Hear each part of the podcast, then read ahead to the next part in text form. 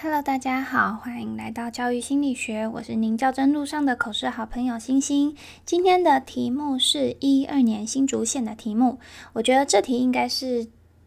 针对年资比较高的老师来做提问的。那我们就来听听看是什么问题吧。今天的题目是：如果要给新进老师两个建议，你会给什么建议？我的拟答是。如果要给新进老师两个建议，我会针对职位跟自我精进两个部分来提出建议。针对职务的部分，我会建议新进老师根据自己被安排的职务做好职务交接，以及未来一学期或一学年的任务安排。另外，也要跟业务相关的同仁建立好沟通管道，让自己未来一学年能够比较顺利。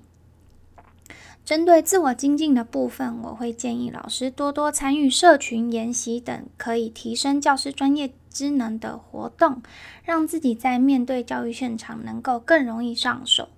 以我自己为例，在我刚毕业首次进入教育现场时，被分配到的任务是带领小一的班级，所以在开学前，我便先跟家长电话联系，做好班亲会需要用到的资料。同时，也在开学前备课完成。而除了班级事务以外，我也跟同学年的老师建立好群组，跟行政同仁互动，建立正向关系，让我在开学后能快速进入状况，也让班级能比较快进入稳定的状态。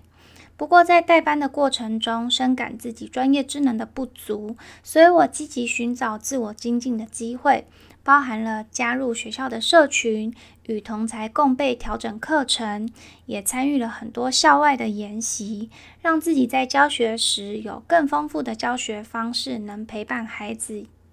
有更多元的学习体验。